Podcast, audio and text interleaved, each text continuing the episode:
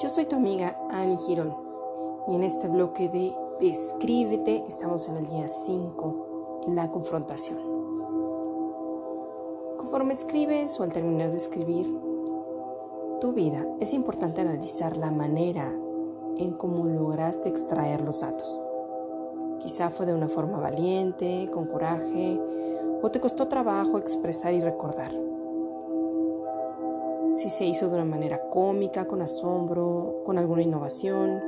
Quizás se utilizó la retrospectiva u otro recurso. Esto es con el fin de conocer el proceso personal. Puedes evitar escribir con sombras del pasado. Requieres sacudirlas, lavarlas y extenderlas al sol para oxigenar tu universo memorístico. El termómetro de quien escribe es aquella cercanía con todas y todos y cada uno de sus elementos. Ahí radica realmente el poder para dar voz al cuerpo y a las emociones.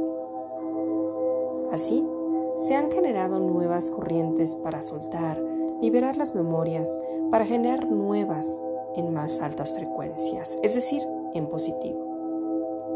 Como lo que se busca en las constelaciones familiares, en los grupos de desarrollo personal, en las terapias, etc. En algún momento hemos intervenido en destinos ajenos, tratando de ayudar.